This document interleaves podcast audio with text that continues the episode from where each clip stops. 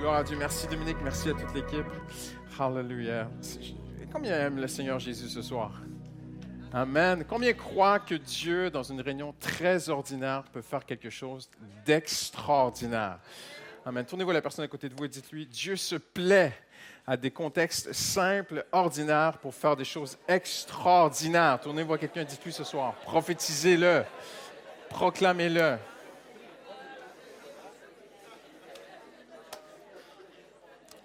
Alléluia. Tournez-vous à l'autre personne et dites-lui, il n'y a pas d'invité spécial, ce n'est pas une conférence spéciale, ce n'est pas une soirée extra. C'est juste Pasteur Christian. Simplement, mais tournez-vous à l'autre personne et dites-lui, mais Jésus est là, Jésus, attends-toi à Dieu, le Seigneur va faire quelque chose de puissant dans ton cœur et dans ta vie. Amen. Hallelujah. Amen. Dieu est bon parce que Pasteur Samuel devait prêcher ce soir, il a une extinction de voix, donc Dieu est vraiment bon. Euh, faut pas lui dire. Mais euh, quand il a dit qu'il n'avait pas de voix, j'ai dit Hallelujah. Je me porte volontaire. Parce que depuis plusieurs jours, il y a vraiment une parole qui, brûle sur mon cœur. En fait, c'est un épître de toute la Bible. C'est une lettre de Paul. Et le titre, c'est une série en fait que je vais lancer. J'étais vraiment sur le starting block. J'ai prié Dieu qu'un des pasteurs tombe pour que je puisse prendre sa place. Et puis, non, je rigole, je rigole. Et, euh, euh, donc, c'est une série que je vais débuter. On va poursuivre ensemble aussi dimanche. Et euh, j'ai donné comme titre à cette série un verset de la Bible, c'est tiré de l'Épître aux Galates, où Paul dit Ô Galates insensés. Donc, ne vous inquiétez pas, c'est un titre très positif. Amen. Il y a un sous-titre qui explique le titre, en fait, qui dit La paix et les promesses d'une lettre virulente. Et nous savons qu'aujourd'hui, euh, que ce soit les YouTubeurs, les blogueurs, les Instagrammeurs, tous les marques que vous voulez, les influenceurs, tous les gens qui sont sur les réseaux sociaux qui essaient d'attirer l'attention. Hein. Euh, en fait, proclament parfois des choses, ils essaient d'être provocateurs, de, déranger, juste pour avoir plus de vues, en fait. Mais il y a 2000 ans, Paul n'avait pas l'intention juste d'avoir des vues, il y avait une flamme qui brûlait en lui. Et c'est une flamme remplie d'amour, et c'est l'amour de Dieu qui lui fait crier cette phrase à des gens qu'il aime de tout son cœur. Et quand il dit Oh, Galates insensés, on va voir ensemble, c'est parce qu'il les aime. Et il n'est pas en train d'être condescendant, de se moquer d'eux, de, les traiter de nom, de les insulter. Ce n'est pas une insulte ici dont nous sommes témoins dans Galates chapitre 3, verset 1er. En fait, c'est un père spirituel qui dit, vous avez perdu le vrai sens, insensé, vous, avez perdu le vrai sens de l'Évangile.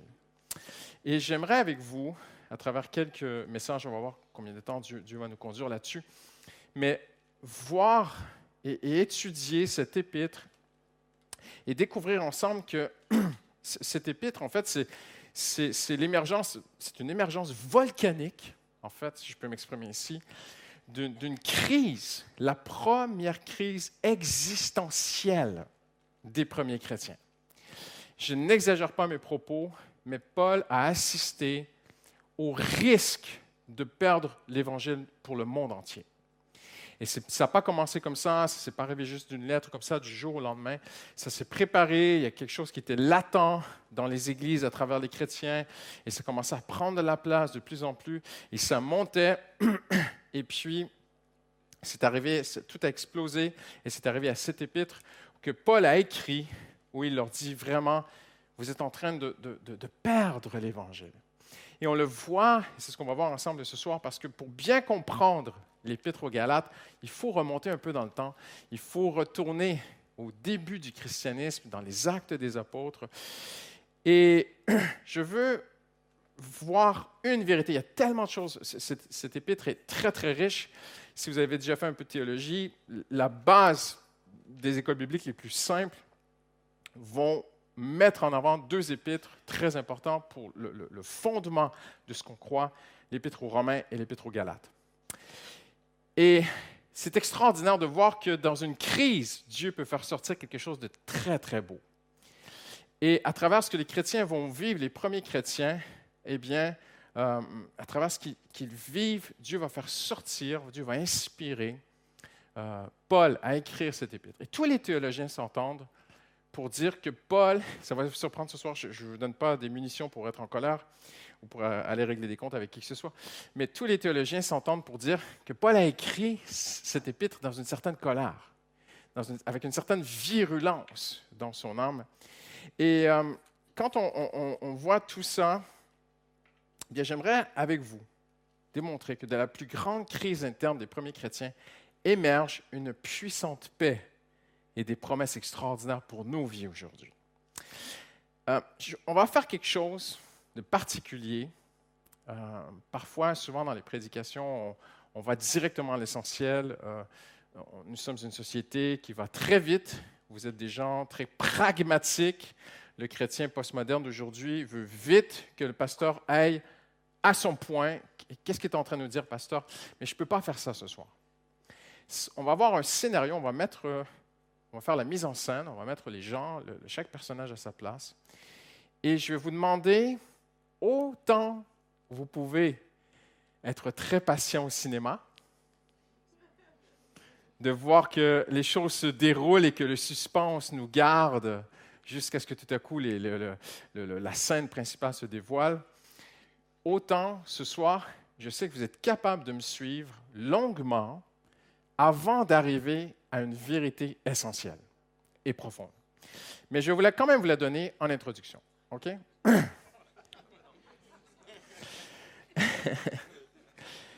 à travers tout ce qui se passe, pour moi, je pourrais euh, faire un sommaire de, tout le message ce soir en une seule phrase. Longue est la compréhension qu'une vie victorieuse et harmonieuse avec Dieu fut pleinement acquise à la croix. Je répète, ça demande de réfléchir.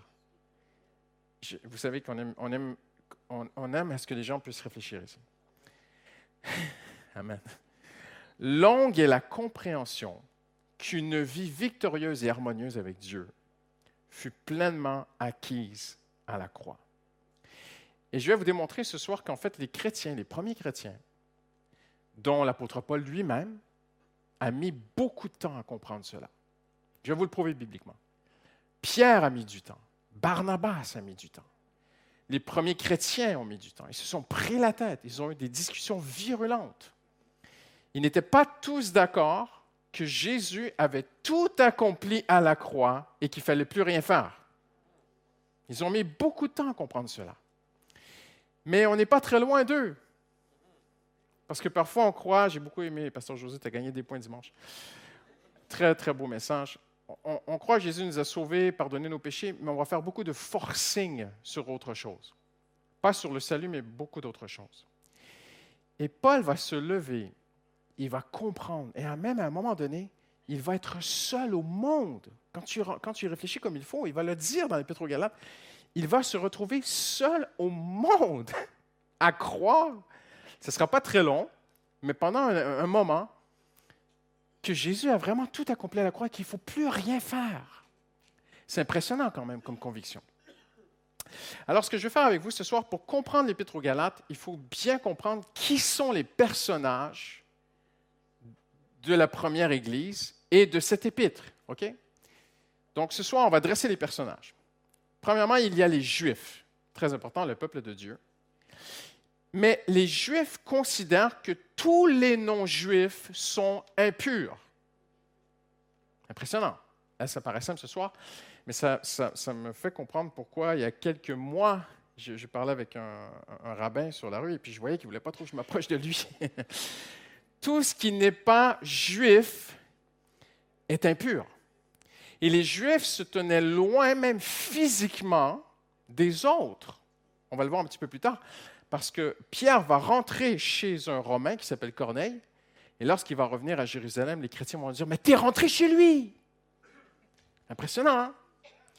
Et vous allez voir, on ne sort pas si facilement d'un certain mode de pensée. C'est pour ça que je dis que lorsque longue est la compréhension des choses.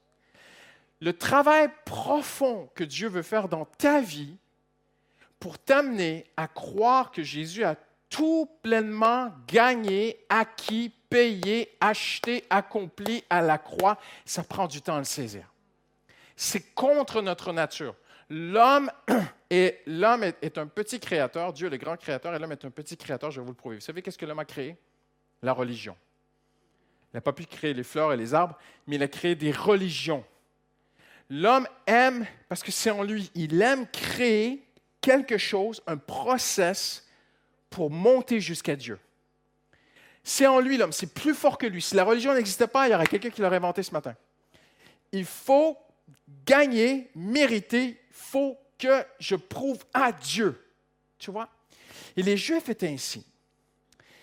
Et Dieu connaissant, je ne vais pas aller trop loin dans ce sujet parce que je pourrais vraiment creuser juste là, mais Dieu connaissant notre nature, vous savez ce qu'il dit, et même Paul, on en parlera dans les prochaines semaines.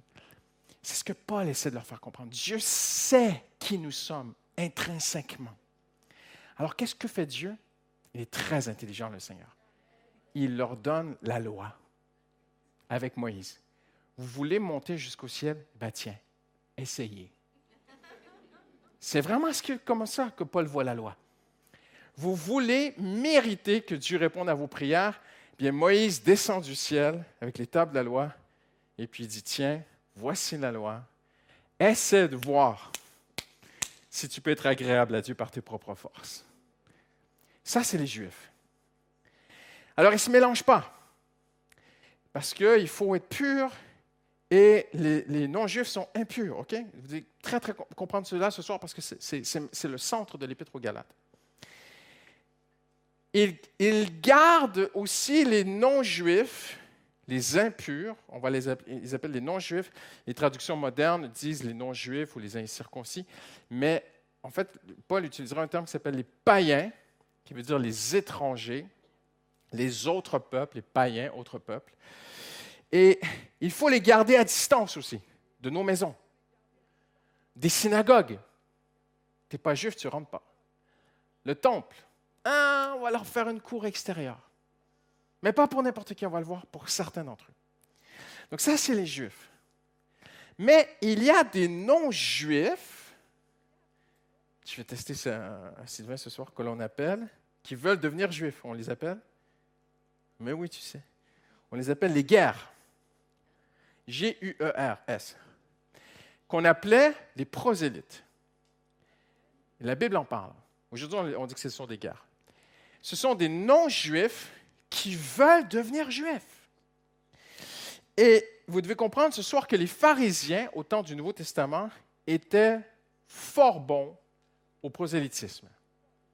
Parce que les historiens nous disent que l'Empire romain, sous leur travail et leur influence, dans l'Empire romain, on est monté jusqu'à 10% de la population romaine qui pratiquait la religion juive.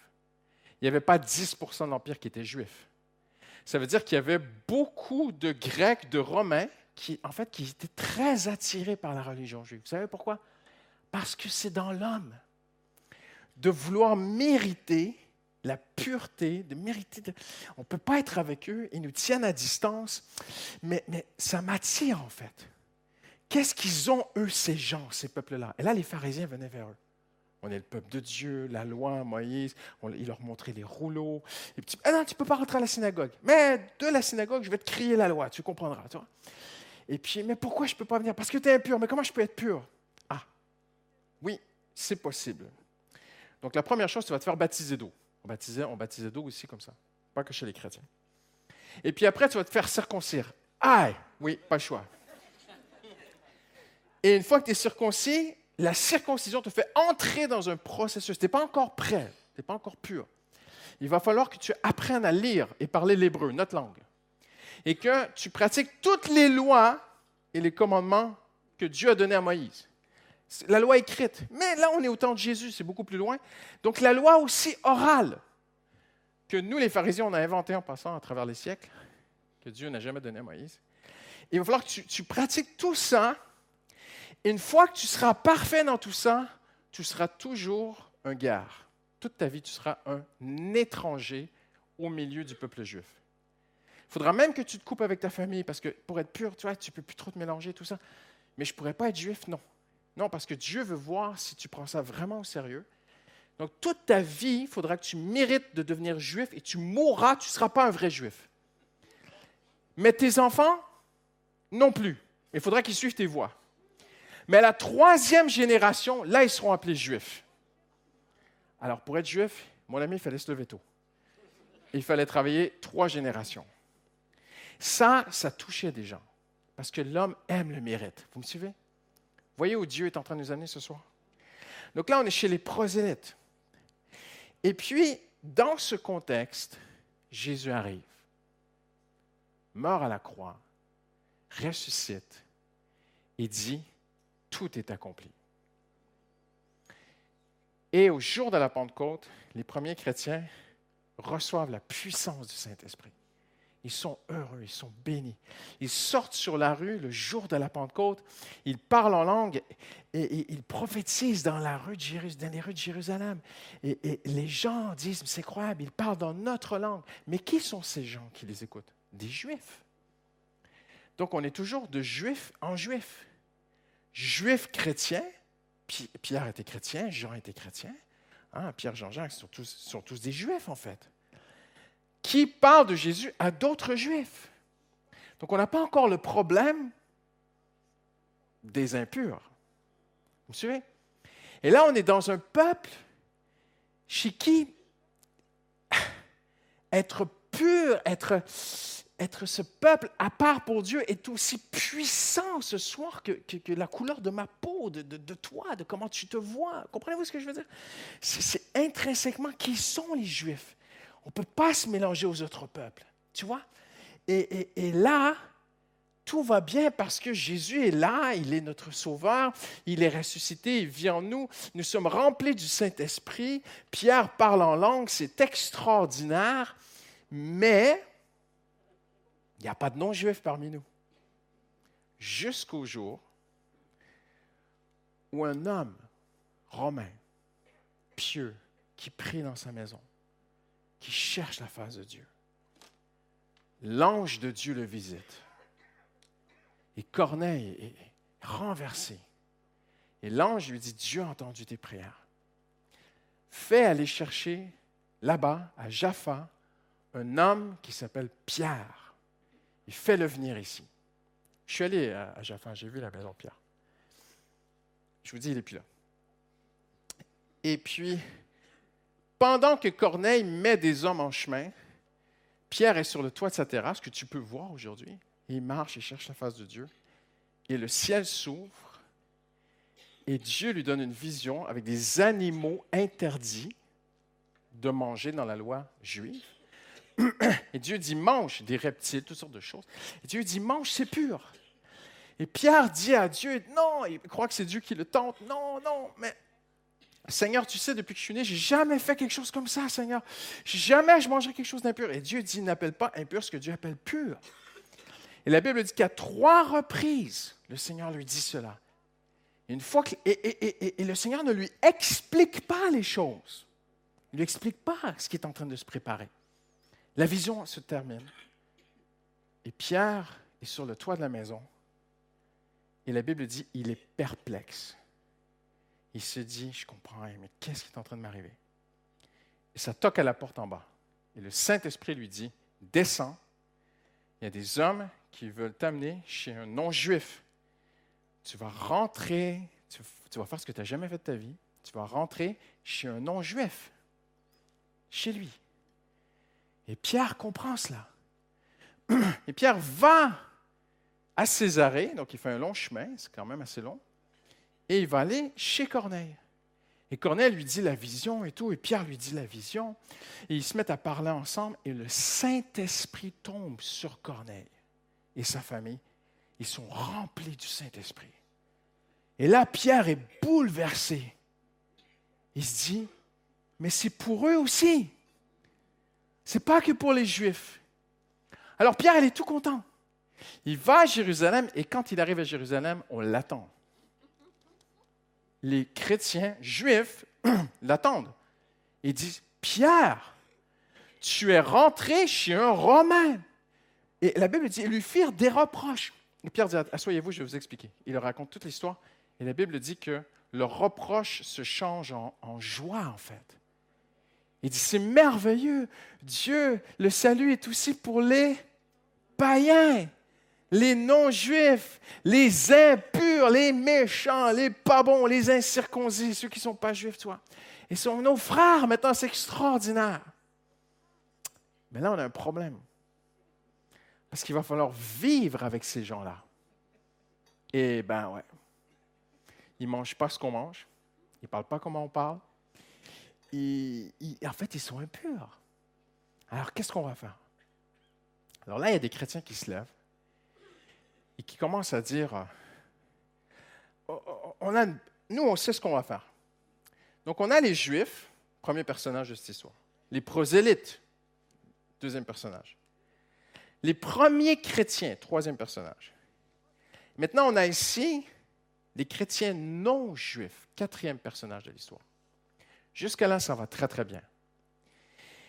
Et on commence à leur dire, euh, Dieu est venu, le Saint-Esprit est venu sur toi, tu parles en langue, c'est beau, tout ça, c'est merveilleux. Mais, tu sais, Dieu a demandé des choses à Moïse et puis on n'a pas d'écrit aujourd'hui qui nous disent qu'il ne faut plus faire ça. Donc, on va le faire. Hein. Donc, euh, tu vas manger comme on mange, tu manges plus ça, tu touches plus à ça, tu fais plus comme ça, tu fais, eh, tu fais ceci. Tu vois. Eh, mon gars, tu vas te faire circoncire. Ah ouais. Ah ouais. Ah ouais. Et puis, tu vas apprendre à lire l'hébreu. Hein. Ah ouais. Et puis tu vas faire les fêtes juives, tu vas célébrer les, nouvelles lunes, les rites, tu vas faire le Shabbat, tu vas faire tout comme, tu vas faire tout comme nous. Oui, mais Jésus. Ah ouais, mais Jésus, Jésus. En fait, Jésus, Jésus est mort pour tes péchés. Tes péchés sont réglés, mais maintenant il faut faire ces choses-là. Tu vois. Et là, il commence à avoir des problèmes. Et là, Paul se lève. Et Paul dit, non, on ne va pas imposer à ces gens ce dont nous-mêmes nous sommes affranchis. Il n'y a plus de condamnation, il n'y a plus rien, il y a plus, on n'a plus à rien faire pour mériter quoi que ce soit de Dieu. Alors, ils vont commencer à avoir des débats. Et là, si vous voulez bien tourner avec moi dans Actes, chapitre 15.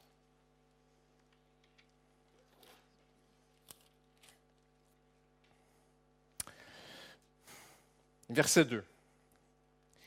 Paul et Barnabas eurent un vif débat et une vive discussion avec eux, avec les gens qui disaient, mais il faut respecter les, choses juives quand même. Comprenez ce que je veux dire?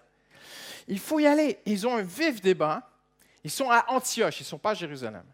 Et finalement, ils se disent, écoutez, on va envoyer Paul et Barnabas à Jérusalem voir les apôtres. Parce que Paul, il n'a pas été un disciple de Jésus. Il n'a pas passé trois ans et demi avec Jésus. Paul, oui, oui, renversé de son cheval, la route de Damas, il a vu Jésus, il est disparu pendant trois ans en Arabie, il est allé étudier les Écritures, on comprend ça. Mais Paul, c'est un petit apôtre, c'est pas, c'est, pas un grand apôtre. Donc, on va aller voir les grands apôtres à Jérusalem. Tout ce que je vous dis, j'exagère pas, hein. c'est même écrit dans l'Épître aux Romains hein, euh, de Galate, hein, où Paul parle de ces soi-disant grands apôtres, il dit on est tous égaux devant Dieu en passant. Et Paul le dit ça. Et Paul va exposer aux apôtres en disant, mais non, tout est accompli. Il ne faut plus rien faire pour essayer de mériter la, faveur de Dieu sur nos vies. L'onction, la bénédiction, le secours de Dieu, la guérison, la, direction dans nos vies, la protection de Dieu sur ta vie. Tu ne peux pas faire des prières pour que Dieu te protège. Tu vois ce que je veux dire? Et juste en venant dans les transports aujourd'hui, il y avait une dame qui était assise à côté de moi et puis elle regardait des petites vidéos et, c'était dans sa religion, et c'était écrit, voici des prières à, réciter pour éloigner les mauvais esprits. Tu sais, en Jésus-Christ, il n'y a plus rien de ça. C'est bon, c'est terminé. Hallelujah. Tu n'as plus à faire des trucs en Jésus. Tout est accompli à la croix. Tu es héritier, tu es un enfant de Dieu, tu l'as tout pleinement en lui. Et Paul fait ce débat et à la fin, Pierre tend la main et dit, ça c'est mon évangile. Parce que Pierre se souvient de Corneille. Il se serre la main. OK? Mais tous ne sont pas d'accord. Alors le dernier personnage de, notre texte ce soir, ce sont ceux qui ne sont pas d'accord. Et qui vont dire, on n'est pas d'accord avec Pierre. et franchement, non.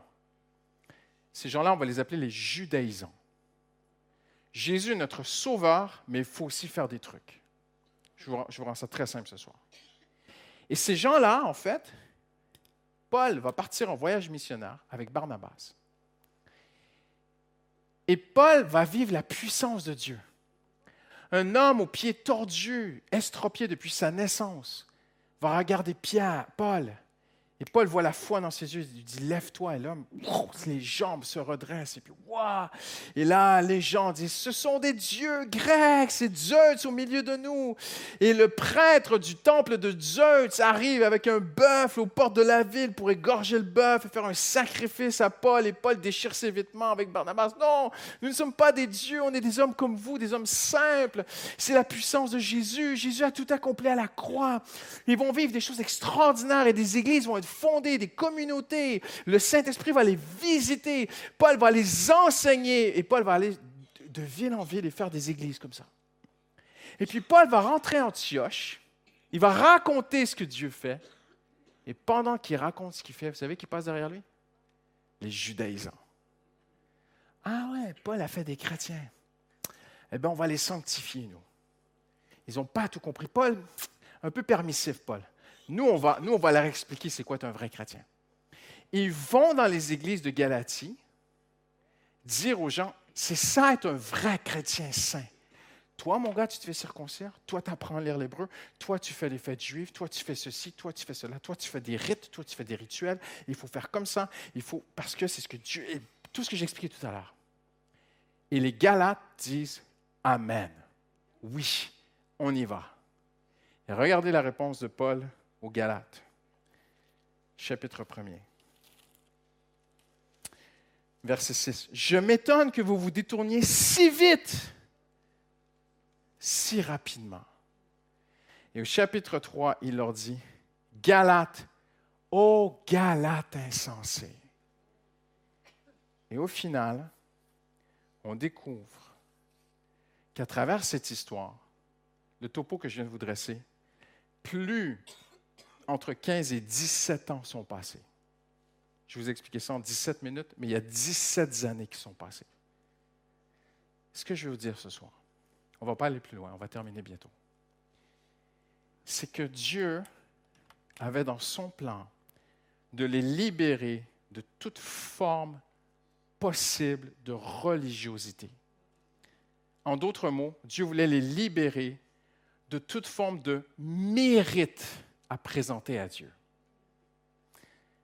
La majorité des chrétiens savent que Jésus est mort pour leurs péchés et qu'ils vont aller au ciel quand ils vont mourir. Et que Jésus leur a mérité le ciel. Mais mes amis, ce n'est pas que. Jésus nous a tout mérité. Jésus t'a mérité la paix sur la terre. Jésus t'a mérité un bonheur. Jésus a mérité que tu sois rempli du Saint-Esprit. On va le voir dans les prochains jours. Mais Paul va même leur dire, comment avez-vous été rempli du Saint-Esprit? Parce que vous avez fait des rites ou parce que vous avez écouté avec foi. Wow! Quel mérite y a-t-il à dire Alléluia? Quel mérite y a-t-il à dire Amen, merci pour le Saint-Esprit? Quel mérite y a-t-il à dire Jésus est mort à la croix pour moi, je peux être rempli du Saint-Esprit, merci Seigneur? Aucun mérite. Et c'est ce que Dieu cherche. Que peux-tu offrir à Dieu pour que ta femme soit guérie? Quelle prière tu vas t'user les genoux? Combien de jeûnes tu vas faire? Tu vas te faire mal pour que ta femme soit guérie? Ou est-ce que tu vas écouter le message de l'Évangile avec foi? Impressionnant, hein? Mais voici ce que je veux partager ce soir avant qu'on se laisse. Dieu est patient. Il sait que l'homme met du temps à comprendre. Et en terminant, je vous montre, un, les chrétiens ont mis beaucoup de temps à comprendre. Pierre a mis du temps beaucoup de temps. Regardez en terminant. Je vais terminer cinq fois, mais vous, vous allez me suivre. Vous avez l'habitude. J'ai entendu. Regardez comment Pierre met du temps. Les amis, quand j'ai lu cela ce matin, j'ai dit merci Seigneur pour ta patience envers moi. Vous savez pourquoi? Parce que Pierre, il a une vision. Dieu lui dit, c'est terminé tout ça. Et des années plus tard, Pierre était à Antioche. Il mange avec des Grecs. Il est à table avec des impurs. Ouh. Et Pierre est tout content, elle est dans la grâce de Dieu, alléluia. Et tout à coup arrivent de Jérusalem les judaïsants. Hé Pierre, tu fais quoi là? Pierre se laisse prendre. Euh, ben, c'était que le péro, hein? Mais je change de table, t'inquiète, hein? Et Paul est là. Et Paul dit, mais Pierre, et Paul dit devant tout le monde, mais Pierre, tu, la vision de Dieu, ce que Dieu t'avait montré. Et Pierre est un peu perdu. Voyez-vous comment Dieu est patient? Parce que même un serviteur de Dieu, même un homme de Dieu comme Pierre, peut à un moment donné douter le mérite, faire des bonnes œuvres. Ah, comment, je vais vous parler avec mon cœur ce soir, parce que je, vais vous en raconter une pas mal en terminant. Comment, même en tant que pasteur, parfois, comment, Seigneur, je peux aller chercher plus de ton onction? Tu vois? Et Pierre se laisse prendre un petit peu. Mais pas que Pierre. Barnabas. Je vais vous expliquer les choses, mes amis, ce soir. Barnabas est allé en Galatie avec Paul. Barnabas a été persécuté avec Paul pour cet évangile. Barnabas a vu Paul. J'en suis ému. Barnabas a vu Paul lapidé pour cet évangile, laissé pour mort. Lapida, euh, Barnabas a vu des miracles, il a vu des jambes se redresser au nom de cet évangile. Il se laisse détourner un instant. Et à ce moment-là, dans cette salle à Antioche, où ils sont en train de manger ensemble, je vous le dis, j'assume mes paroles devant le ciel, Dieu me regarde. À ce moment-là, j'ai la conviction que Paul se sent seul au monde. Je suis le dernier. Suis-je le dernier qui croit que Jésus a tout accompli?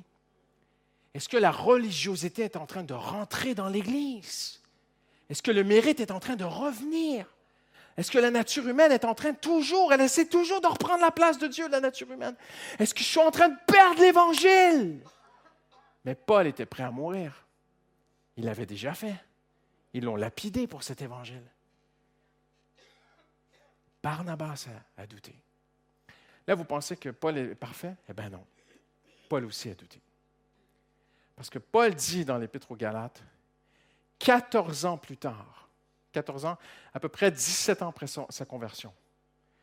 Donc des années de ministère, voyage missionnaire, lui lapidé, se dit, là, c'est assez. Je suis tellement troublé parce que je me sens seul dans ce que je crois. Je vais aller à Jérusalem. Et on, va mettre ça au clair une fois pour toutes avec les apôtres. Est-ce que Jésus a tout accompli à la croix? Il ne faut plus rien faire pour mériter la grâce de Dieu? Il va aller à Jérusalem. Il le dit, je suis allé à Jérusalem pour savoir si j'avais couru en vain. Ça veut dire que même lui était ébranlé. Impressionnant. Hein? Donc, qui est inébranlable? Le Saint-Esprit. La fidélité de Dieu. Dieu était fidèle sur ses serviteurs. Dieu a été fidèle. Si ce n'était pas de la fidélité, de la grâce de Dieu, l'Évangile n'existerait plus. Je suis convaincu. Tous les historiens, les théologiens vous disent qu'à ce moment-là, -là, l'Évangile a failli disparaître. Mais Dieu été fidèle à son Évangile. Donc voici l'encouragement. Dieu sait que pour toi et moi, ça prend du temps à comprendre que tout est accompli à la croix que même parfois 17 ans plus tard, 14 ans plus tard, je voulais savoir si j'avais couru en vain. Il y a des moments dans ta vie où tu suis Dieu et il n'y a rien qui marche. Dieu ne répond pas à ta prière, il y a un silence du ciel. Tu as l'impression que tu es seul au monde à croire en Dieu et tu te mets à être un peu ébranlé à l'intérieur. Mais Dieu est fidèle. L'Évangile marche. J'ai souvent dit à un jeune chrétien dans la foi, qu'est-ce qui te rassure le plus? un, père de famille, qu'est-ce qui te rassure le plus? Que la main de ta fille te tienne ou que tu tiennes sa main en public? Ah, oh, ben, c'est pas sa petite main qui va la sauver. Hein? Et ce qui me rassure, c'est que moi, je tiens sa main. Je dis, ben voilà comment ça marche avec Dieu. Qu'est-ce qui rassure le plus mon cœur? C'est pas que je tienne la main de Dieu, c'est que c'est Dieu qui tient ma main. Et Dieu sait, Christian, je vais te ramener. Ah, Christian, tu es en train de basculer dans les œuvres. Reviens dans la grâce.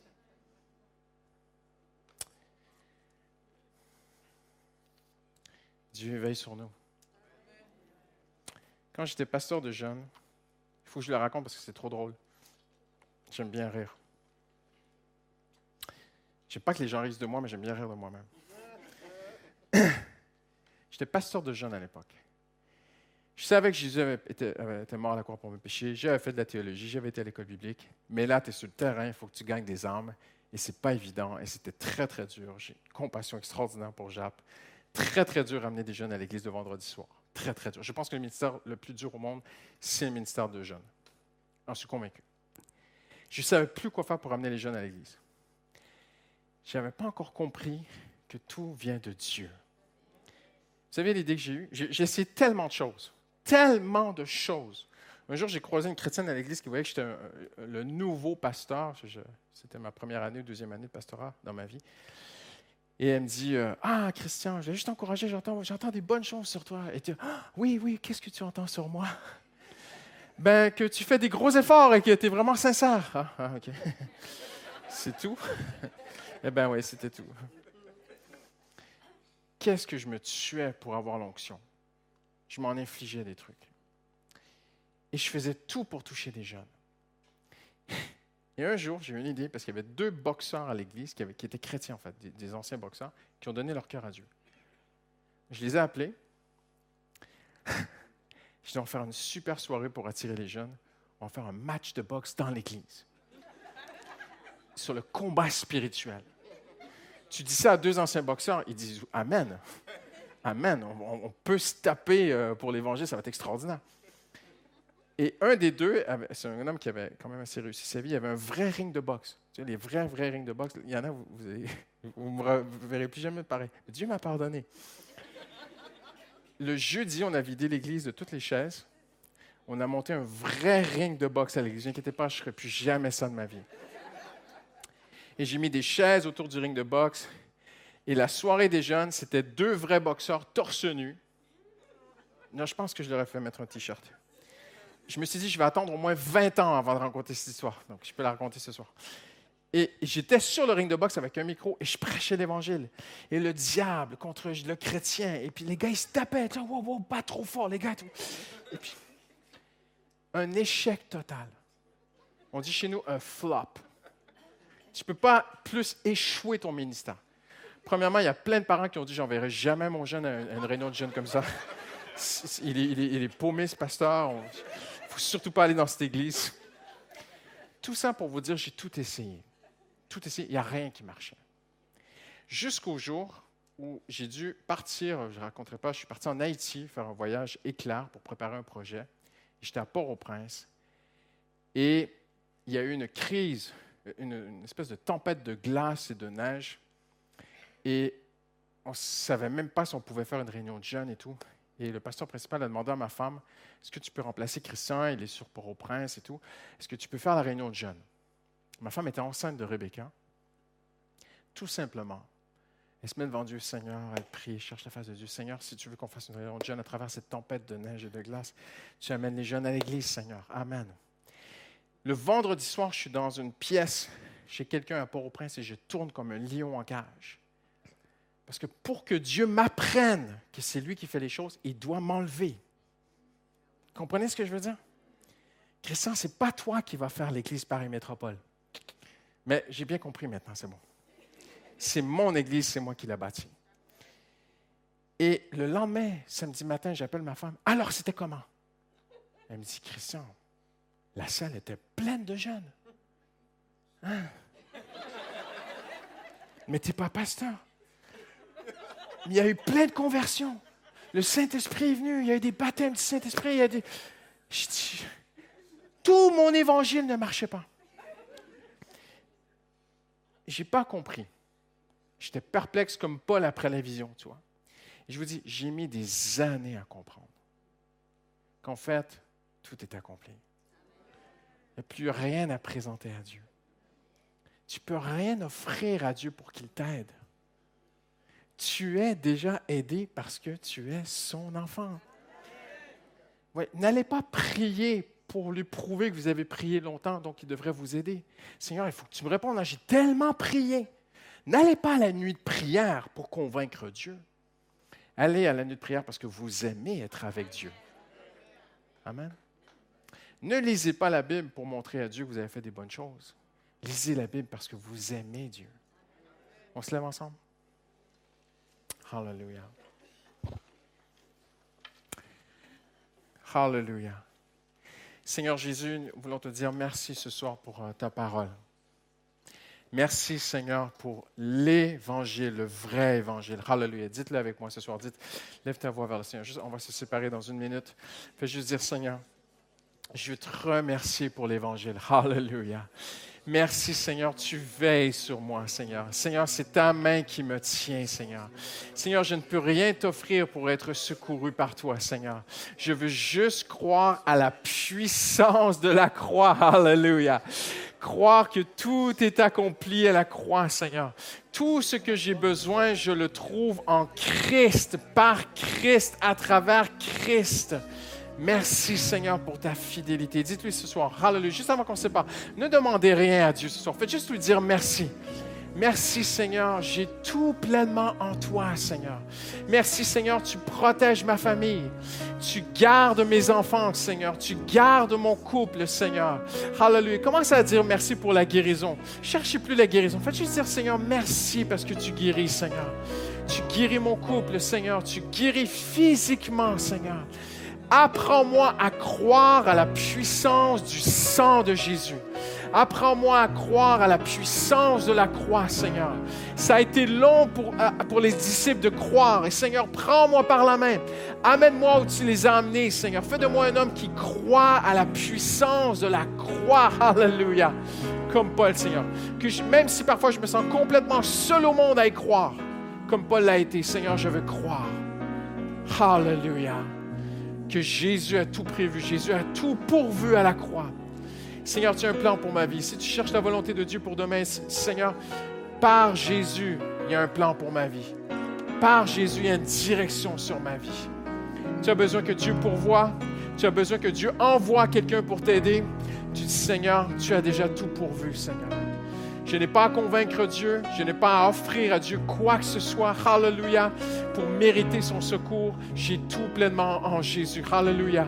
Je peux devenir un homme saint, je peux devenir un homme qui marche dans la sainteté, un homme qui marche, qui a les pensées pures Prie pour les pensées pures ce soir. Un homme qui ne convoite pas les femmes autour de lui. Un homme qui a une pureté dans ses pensées. Hallelujah.